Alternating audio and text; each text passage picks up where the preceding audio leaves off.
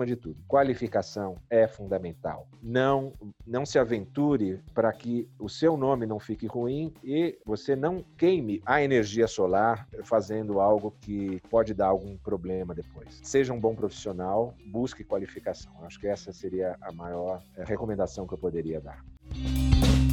Olá, eu sou Érica Araújo e este é o podcast Papo Solar. Toda semana a gente entrevista um profissional do setor de energia solar sobre carreira, perspectiva do mercado e negócios. Este podcast é um oferecimento do Canal Solar. E hoje terei o prazer de conversar com Vladimir Janozek, que é consultor de negócios e um profissional atuante no mercado fotovoltaico. Vladimir, primeiro eu gostaria de agradecer a sua participação aqui no Papo Solar. Prazer é meu, Érica, é, ouvintes do podcast, é, é, de bater esse papo gostoso e estar tá, é, compartilhando é, experiências, ideias, percepções a respeito desse apaixonante segmento solar que, que, que a gente está envolvido. Obrigado. Imagina, Vladimir, a gente aqui do canal Solar que agradece a sua participação. Você já é bem conhecido no setor fotovoltaico, mas eu gostaria de ouvir de você. Como que foi a sua entrada no setor solar aqui no Brasil? Eu sou um profissional, construí minha carreira é, bastante focado em indústria, né, eletroeletrônicos. Então, participei ativamente de, de, vários projetos, fui responsável pela fabricação de computadores, celulares, impressoras, uma série de dispositivos. E aí chegou um ponto em que eu entendi que eu, eu era o plant manager de uma fábrica de computadores e o segmento já não apresentava tantos desafios, ou seja, a não ser que se criasse uma tecnologia nova ou uma nova necessidade do uso desses dispositivos, era uma questão de dar continuidade àquilo que, que, que eu fazia e aguardar né, a hora de se aposentar, é, pelo menos oficialmente, não parar de trabalhar. Foi quando eu recebi um, um, um convite para participar de um, de um, processo seletivo para ser o responsável por uma, uma fábrica de painéis solares fotovoltaicos de uma empresa chinesa que queria é, se instalar no Brasil. E aí é, eu me vi nessa encruzilhada. Eu falei, puxa, eu tenho pique, é, motivação, energia para encarar um desafio desse ou quero ficar aqui na minha zona de conforto? Avaliei, pesquisei mais e vi que o segmento solar ele tinha um, um horizonte muito promissor, em especial no, no Brasil, tá? e decidi aceitar o desafio para ser o, o, o, general manager da, da, fábrica da Canadian que, que seria implementado. Isso foi em 2000 2015 e a gente começou, dava dando início, início né, continuidade, na verdade, ao projeto que já estava em andamento, fazendo análise e seleção dos locais, quando a crise política eh, e econômica do governo da Dilma se agravou e a gente começou a observar várias empresas que haviam anunciado plano para se instalar, para se é, expandir operações no Brasil, começaram a ser congelados e alguns até é, cancelados. A gente vivia um momento muito positivo é, para o solar, era uma, uma redescoberta né, do, do, solar, motivada pelos primeiros pelos leilões de energia que ocorreram, e existia um, um território vasto mesmo a ser explorado. A, a Canadian foi uma dessas empresas que decidiu apostar e com a, o agravamento da crise, ela falou, não, agora nós vamos colocar isso, vamos, vamos, esperar, vamos ver como é que vai se definir, nós não, não vamos prosseguir nesse momento. Por outro lado, a gente tinha já, a Canadian tinha o projeto de Pirapora, que tinha prazo para ser concluído, inteiramente alavancado nos financiamentos do BNDES, que naquela época ainda tinham a taxa de juros diferenciada, subsidiada, ponto fundamental para a execução, ou seja, módulos fabricados no, no Brasil com financiamento do BNDES. É, a solução que eu encontrei foi apresentar uma proposta de é, não implementar uma fábrica própria nos moldes que a companhia estava acostumada, mas sim apresentar uma proposta de é, manufatura terceirizada. É, no início houve uma, uma certa, uh, uh, um certo receio, eles não conheciam muito do modelo. Depois uh, de algum, algumas semanas trabalhando, divulgando, falando um pouco mais e apresentando as vantagens, eles acabaram entendendo, se convencendo que podia ser, era uma alternativa interessante. E foi aí que a gente fechou com a Flex em Sorocaba essa parceria para a fabricação de módulos. Olha é, só. Foi muito, foi muito, e foi muito positivo na época, porque a Flex já tinha, ou seja, toda a estrutura montada, ela já tinha licença de operação, licença ambiental. Então, em seis meses, essa fábrica, ela foi, a infraestrutura foi preparada, os equipamentos vieram, foram instalados. Nesse meio tempo, nós tivemos equipes sendo treinadas na China, os materiais chegaram. Em seis meses, essa fábrica começou a produzir. Então, foi, foi realmente um, um marco quando a gente olha o, o prazo em que se levou da assinatura do contrato até o primeiro módulo é, começar a sair na linha de produção. E foi, foi assim que eu, que eu ingressei nesse, nesse segmento, primeiro focado como responsável pela fabricação e depois expandindo isso como diretor de desenvolvimento de negócios e diretor de relações governamentais que era um papel que eu tive que fazer muito para poder alavancar a venda e fabricação de módulos no país. Olha só, você já começou no mercado, então, arregaçando as mangas e colocando a mão na massa, né? Pelo que você comentou aí da, da implantação da Canadian aqui no Brasil. Sim, e foi e, e, foi, e era um projeto de, de muita visibilidade para a empresa e os acionistas. Depois a, a Canadian obteve outros parceiros, né? Nesse projeto de Pirapora, ela, ela vendeu uma parte para a EDF, Energias eh, Renováveis da França. Então, o, os stakeholders, o número de, empresas é, interessadas acompanhando isso era muito grande e as demandas muito intensas, não só de cumprimento de plano de produção, entregas, mas as auditorias de qualidade muito frequentes. Então, eu acho que foi, foi uma. Ele não só é, me trouxe conhecimento de, de mercado e produto, mas ele me trouxe conhecimento de muitas áreas, não só ligadas à fabricação, mas da própria gestão de projetos de geração centralizada, todas as nuances, todas as etapas necessárias, todos os cuidados, todas as, as particularidades que tem que se olhar na, é, no desenvolvimento e na elaboração de um projeto de geração centralizada para que o retorno esperado seja alcançado. Foi, e eu continuo aprendendo até hoje, mas foi, foi realmente a melhor escola. Um grande aprendizado. E como você comentou, em 2016 a gente sabe que o Brasil viveu uma crise econômica devido a diversos fatores, entre eles fatores políticos, mas hoje, devido a uma crise sanitária, né, uma situação que foi desenvolvida por meio da saúde, a gente também vive um momento delicado na economia mundial. Então, não é algo só do Brasil, mas sim de todo todos os países. É, o setor fotovoltaico ele tem se mostrado resiliente. Diversos estudos mostram cada vez mais as pessoas estão investindo no setor solar pelo retorno que ele traz. Como você, né, como especialista no setor fotovoltaico, também devido à sua grande experiência no mercado de importação, analisa esta realidade?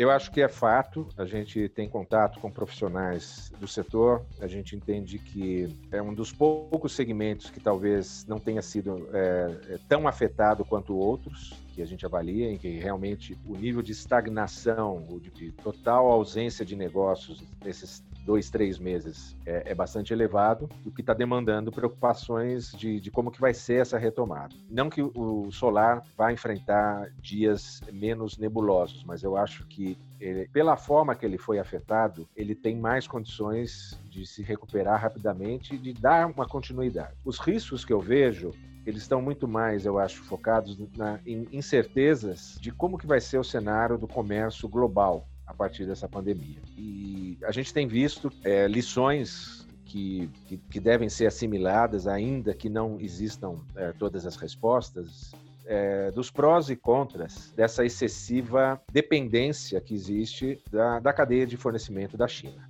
É, o mundo em si buscou isso. Isso não foi imposto pela China. É, a China ofereceu, oferecia produtos em larga escala a preços competitivos e depois ela passou a agregar qualidade nesses produtos de larga escala e com preço reduzido. Então, ela efetivamente criou uma cadeia de fornecimento é, imbatível. O que os países, os mercados não se aperceberam é em que áreas estratégicas que essa dependência ela se tornou perigosa. E está havendo uma discussão é, em escala global agora de que é, como é que essas cadeias regionais vão se recuperar. O que, que eu vou depender da cadeia global, que não é estratégico para mim, e o que, que eu preciso, talvez, tentar voltar a desenvolver aqui no meu país, aqui dentro de casa, para reduzir um pouco essa, esse nível de dependência ou mesmo até não estar tá tão exposto às oscilações de humor. Na atual situação, Eric, eu vejo que o Brasil ele está ele tá um pouco isento disso ainda, tá? Não porque ele tenha uma cadeia estabelecida, pelo contrário, é, a gente sucateou a indústria, tá? Muito em função também desses efeitos. Mas o Brasil pode se beneficiar dessa guerra comercial Estados Unidos-China. Ele pode ser um, reforçar a sua posição como parceiro estratégico da,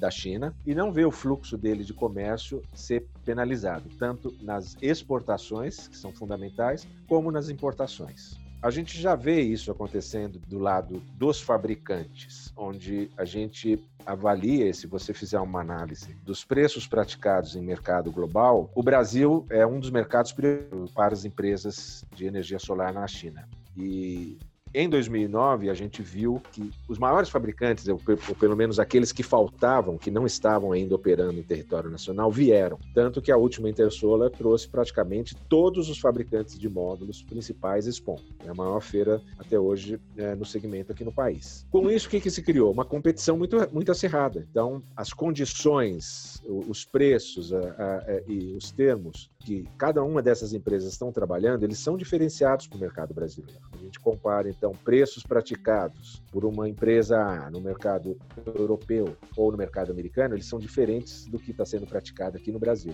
Essa é mais uma das razões pelas quais eu enxergo que o, o solar está um pouco à frente nessa retomada nos, da, da, economia em relação a outros segmentos, por conta de todo o apelo, de não apenas e tão somente no, no, nos investimentos né, e no retorno dele, mas pelo fato dele ter se constituído numa alternativa de é, não só de, de, de, de rentabilidade, mas principalmente de economia no médio e longo prazo. E eu acho que é isso que o usuário, o consumidor, as empresas estão vendo. É como plantar uma árvore. Se eu fizer isso agora, daqui a 10 anos, eu vou olhar para aquela árvore e falar, puxa, que bom que eu plantei essa árvore 10 anos atrás. Hoje ela está me dando sombra e fruto. E um investimento a longo prazo muito rentável, em todos os sentidos, tanto econômico como também sustentável, né? A gente pensando no futuro, no futuro dos nossos filhos, dos nossos netos. Eu achei interessante, Vladimir, você comentar sobre essa oportunidade que surge para o mercado brasileiro em relação à cadeia, né? Que você comentou que hoje tem uma dependência da China. Mas para você, assim, quais seriam os elementos que o Brasil pode utilizar para se recuperar na economia? Eu sei que o Brasil tem um grande potencial também da energia solar, pela incidência solar que a gente tem em todo o nosso território, comparado é invejável aos outros países países. Mas quais para você seriam os principais? Que o Brasil apostando nesses elementos, nesses diferenciais, o Brasil pode se destacar entre os outros países? Você diz em termos de cadeia produtiva? Isso. De... Tanto em cadeia produtiva, Vladimir, quanto também na questão de negócios. A gente sabe que tem muitos investimentos acontecendo aqui no território, mas também é, de comportamentos do mercado fotovoltaico nesse sentido. Bom, eu, eu, eu, eu sempre defendi, e, e é claro, que as condições aqui no Brasil elas são únicas e é um dos poucos países do mundo que eu acho que existe uma matriz de geração híbrida tão rica, tão, tão, tão vasta e com tantas possibilidades. Enquanto que em outros países é, o solar ele é ou a principal solução, ele, ele complementa, no Brasil, agora que a gente começa a ver um interesse e uma adoção ainda muito é, modesta em projetos de geração híbrida, no qual as fontes é, são compostas de uma forma a se estabelecer, a se complementarem e é, extrair é, o melhor que cada uma pode oferecer, dependendo da sua condição regional. Então, a gente vê, Nordeste sempre foi foco dos primeiros projetos eólicos. Agora a gente começa a ver composição de eólico com solar para aproveitar exatamente o, o, os perfis de geração, ou seja, sol durante o dia, o sol cai, no entardecer a geração eólica aumenta. Então, você reduz a incerteza e a instabilidade da fonte eólica complementando com uma solar. Isso já foi proposto para compor, por exemplo, com ah, o, o, os termogeradores, de uma forma de reduzir consumo de, de diesel, em usinas flutuantes. Então, a gente está começando a entender e se expandir isso. É, e eu acho que esse talvez é um, é um dos maiores potenciais que o Brasil tem para explorar a próxima geração de projetos de geração. Por que, que eu digo a próxima geração? Porque a gente ainda não esgotou, a gente ainda não chegou num limiar de alcance, de penetração do projeto tradicional. Mas então, por que não,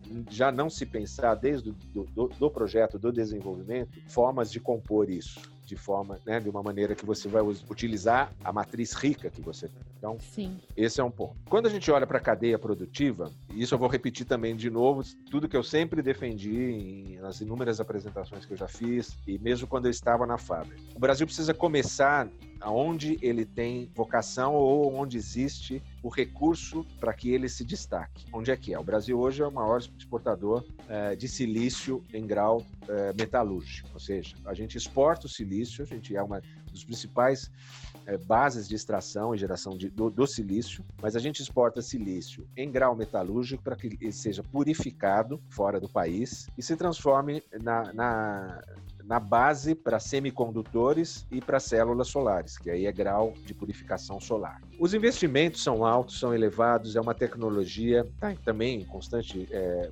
modificação, mas ela seria, eh, na meu ver, a porta de entrada do país para se, eh, se fortalecer ou se estruturar como uma referência. Você dominando a matéria-prima principal que forma os módulos, pronto, o próximo passo, eh, eu acho que para você alcançar uma independência ou mesmo ter uma, uma relevância no cenário mundial na fabricação das próprias células e módulos, é um passo menor. Não adianta a gente continuar a discutir que a gente tem que fortalecer uma indústria que hoje é dependente 99% de insumos vindos da China sendo que eu estou exportando é. o insumo básico para essa fabricação, você entendeu? Então, algum tempo atrás a gente teve uma discussão de, de um projeto é, é, junto com Itaipu, que usar parte da, da, da energia excedente que a partir de 2023 para implementar uma operação dessa. É, o investimento é alto, mas no meu ver ele, ele faz sentido. Ele faz sentido porque nós estaríamos falando de semicondutores são matéria-prima básica não só de das células, mas de, de todos os componentes é, é eletroeletrônicos e eu acho que aí sim nós estaríamos endereçando um, uma política né, industrial de cunho altamente estratégico e olhando aí para um futuro, para o médio e longo prazo. Não é algo que é, atenderia uma demanda só de curto prazo. Entendi. Bons pontos levantados. Esse, principalmente da matéria-prima ser exportada, sendo que a gente acaba lá no final importando um produto que a gente, aqui nossa, nosso próprio território, poderia fabricar se tivesse toda a qualificação profissional para isso. Bem interessante esse ponto. Vladimir, agora a gente falando um pouquinho, você já comentou, né, sobre a crise de 2016, mas para você, quais aprendizados de quem passou nessa crise podem ser usados hoje? Será que tem como utilizar ou são crises diferentes? A gente não consegue implementar todo o conhecimento Eu acho anterior? que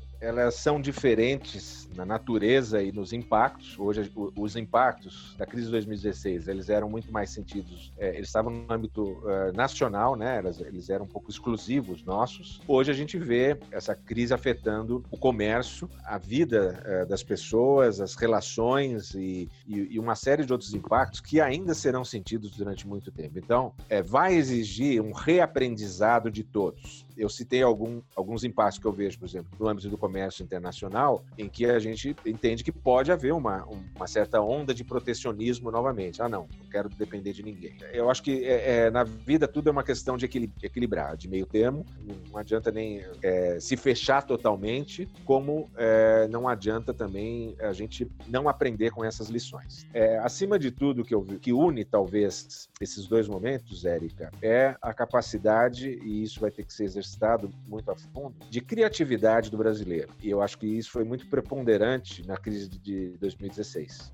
Com criatividade, é, a gente conseguiu contornar desafios. Eu dei um exemplo de como que a gente fez para implementar uma fábrica que estava, que é, o investimento é, tinha sido congelado e outra, outros, outros ah, é, desafios que nós tivemos nessa época, quando por exemplo, os leilões foram cancelados, eles quebraram. Então, a criatividade ela é fundamental e o brasileiro tem muito isso a seu favor, de como usar, de criar novas formas de negócio, criar formas de trabalhar em conjunto, como gerar uma energia para um número maior de pessoas, como que eu trago pessoas para fazer condomínios, cooperativas comigo. Então, é, isso a gente vê. O brasileiro é, é insuperável nesse aspecto e eu tenho certeza que vai conseguir elaborar muita coisa para superar esses desafios que, que, que, vão aparecer e que vão estar aqui na, na nossa responsabilidade é, de contornar. Eu compartilho da mesma confiança que você aqui no, no profissional brasileiro e também no mercado no Brasil. Bom, Vladimir, agora a gente mudando um pouco de assunto, uh, falando sobre o marco regulatório da geração distribuída em todo o país, que foi com a, a resolução normativa 482 da ANEEL, em 2012, e ajudou, contribuiu no desenvolvimento do mercado fotovoltaico. Você que atua né, desde 2015 neste setor, como que você tem visto, depois de oito anos desse marco, como que foi essa evolução? Você acredita que o Brasil ainda está engatinhando, ele está acompanhando os outros países ou ainda tem muito a aprender? Não, eu acho que eu acho que a gente, o Brasil fez uma lição de casa muito muito bem feita. Nós conseguimos capturar muito, muitas das lições dos aprendizados que ocorreram em outros países, em especial na Europa, para formatar um modelo, ou seja, a gente antecipou antecipou muito, na minha visão, dessa curva de aprendizado. E, e a 482 e as outras medidas complementares, elas foram fundamentais para estruturar esse modelo de acesso é, e de crescimento da geração distribuída. Uma opinião minha, e, e eu sei que é, nem todos do mercado têm essa percepção, a discussão que começou a ocorrer ano passado, ela era inevitável. A questão da cobrança da transmissão, cobrança do fio, ela é justa na minha visão. E ela teria que acontecer, e eu sempre dizia para as pessoas que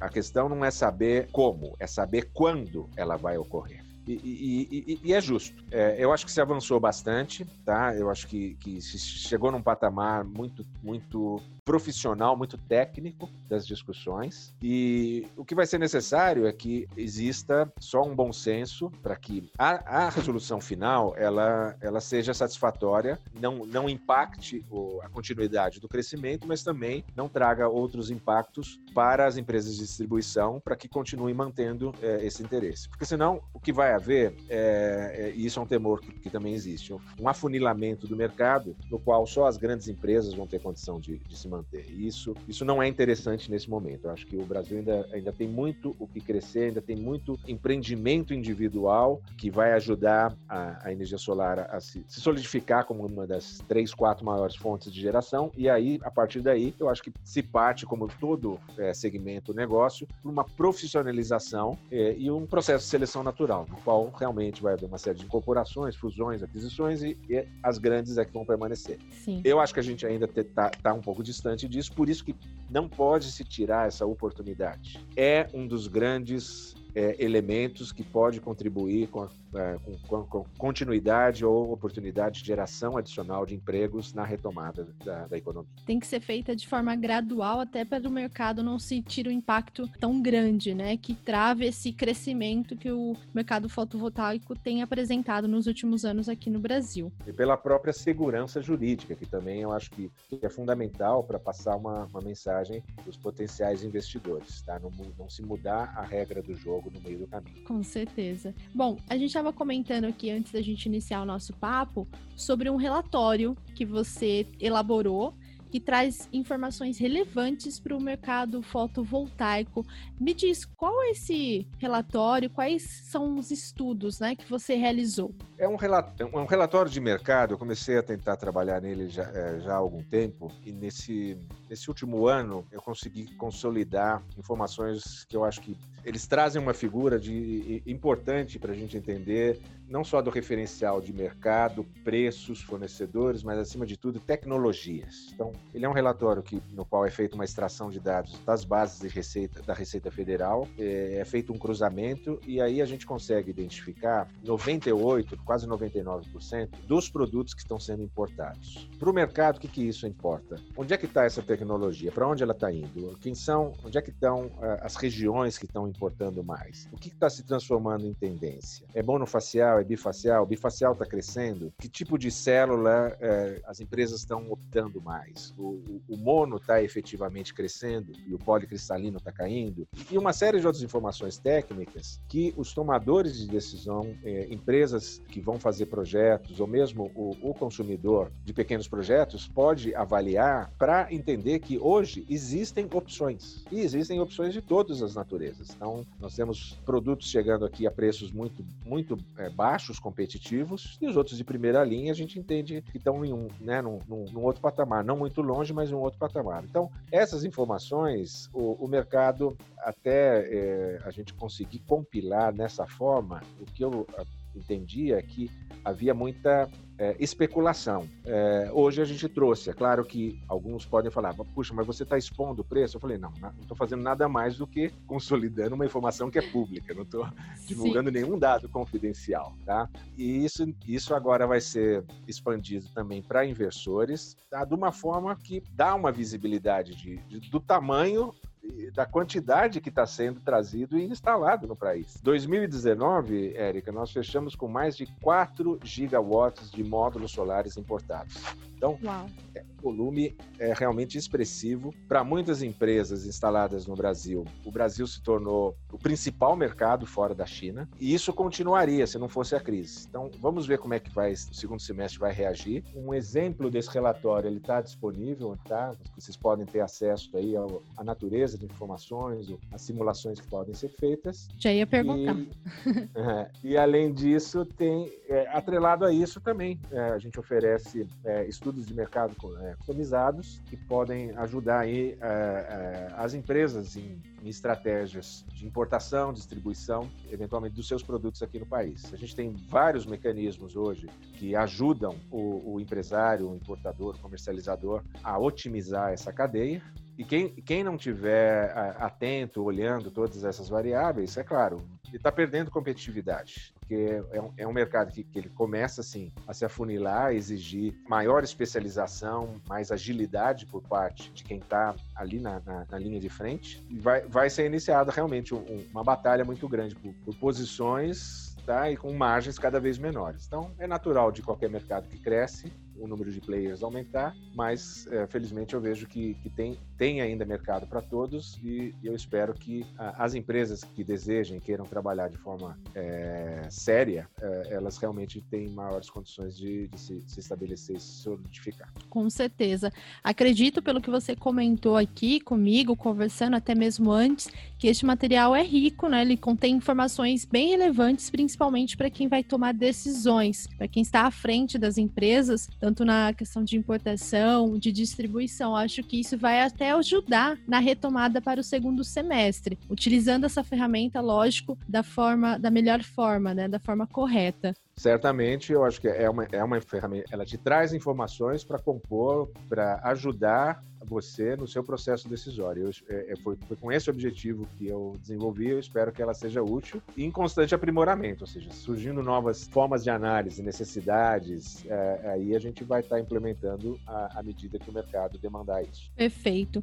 Bom, Vladimir, nosso papo está muito bom, a gente tem falado aqui de economia, diversos assuntos, mas a gente precisa encerrar. Mas antes eu queria pedir duas coisas para você. Primeiro, pelo tempo que você já atua no mercado fotovoltaico, eu gostaria que você compartilhasse um case de sucesso do qual você tem orgulho de ter participado dentro do setor fotovoltaico? Ah, com certeza foi, foi o projeto Pirapora. Foi o, uh, o primeiro projeto implementado pela Canadian no Brasil. Ele foi integralmente implementado com módulos de fabricação local. Então, nós estamos falando de mais de um milhão e meio de módulos fabricados no país, que constituíram em quase 400 megawatts nas três fases do projeto. Então, como, como eu mencionei no início, o aprendizado ele se deu em várias, várias áreas, não, não só os desafios de fabricação, de se se constituir, se estruturar uma operação de fabricação local com reputação, com qualidade e, e desempenho equiparado aos níveis que, que, a, que, a, empresa tinha na China, mas principalmente atender todos os requisitos do, de uma diligência de processo que eram muito rígidos, de, de baterias de teste, qualificação é, em laboratórios da Fraunhofer na Alemanha. Então, eu acho que ele trouxe um conjunto é, de, de aprendizados para mim, não só do ponto de vista técnico, mas depois comercial, como desenvolver essa logística, é, é, o desafio de, de você levar módulos trafegando por, pelas estradas brasileiras, sem, sem, como é que você não vai prejudicar a qualidade, depois instalação, então, olha, é, é o maior aprendizado que eu tive no segmento, foi esse projeto, que ele me deu abertura para discutir é, energia solar em vários âmbitos, não apenas no técnico, mas no comercial, regulatório, projeto, acho que é, relações com o governo, bancos, então acho que é, foi, uma, uma exposição realmente muito, muito, muito positiva. Foi um intensivão de setor fotovoltaico de uma vez só. Foi, em todas as áreas.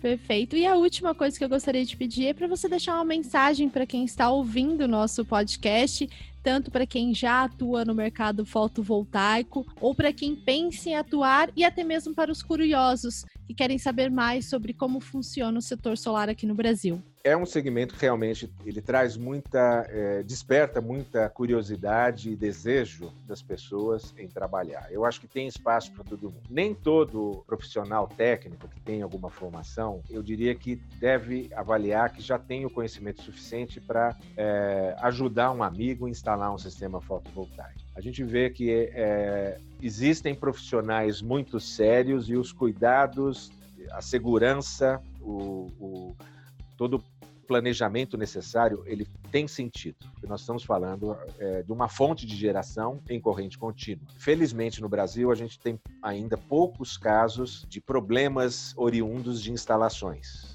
Eventualmente, um grupo ou outro, a gente vê uma foto circulando, é, não foi feito um cálculo adequado do, do, da estrutura de telhado, ou mesmo num dimensionamento errado, uma ligação errada que, que gera um curto-circuito, um, um princípio de incêndio. Então, acima de tudo, se qualifique busque treinamentos. Existe uma gama imensa de cursos, de opções, seja presencial, agora muito mais online. Se qualifique e veja em que área que você gostaria de atuar. Tá? Não é, é, não é todo mundo não tem que ser instalador. Existem oportunidades em desenvolver os projetos. Existem oportunidades em, na área comercial. Existem oportunidades é, em se definir, em ser um especialista em produto. Então é uma área muito complexa e ninguém faz nada sozinho. Eu acho que a gente unindo forças, unindo, capturando a, aquilo que eu sou bom com uma outra pessoa que eu conheço, que vai juntar, unir esforços comigo, eu acho que a possibilidade de a gente ter um case de sucesso, um negócio que pode dar certo é muito grande. Mas acima de tudo, qualificação é fundamental. Não, não se aventure para que o seu nome não fique ruim e você não queime a energia solar fazendo algo que pode dar algum problema depois. Seja um bom profissional, busque qualificação Acho que essa seria a maior recomendação que eu poderia dar. E o que mais você precisa saber hoje? A Absolar tem intensificado suas ações para solucionar problemas causados pela prorrogação da REN 878 e buscado, junto ao governo federal e à presidência da República, incluir a geração distribuída fotovoltaica como atividade essencial. Para saber mais sobre esta e outras notícias do setor fotovoltaico, acesse canalsolar.com.br. Este foi o Papo Solar o podcast mais importante do setor de energia solar. Semana que vem tem muito mais. Até lá!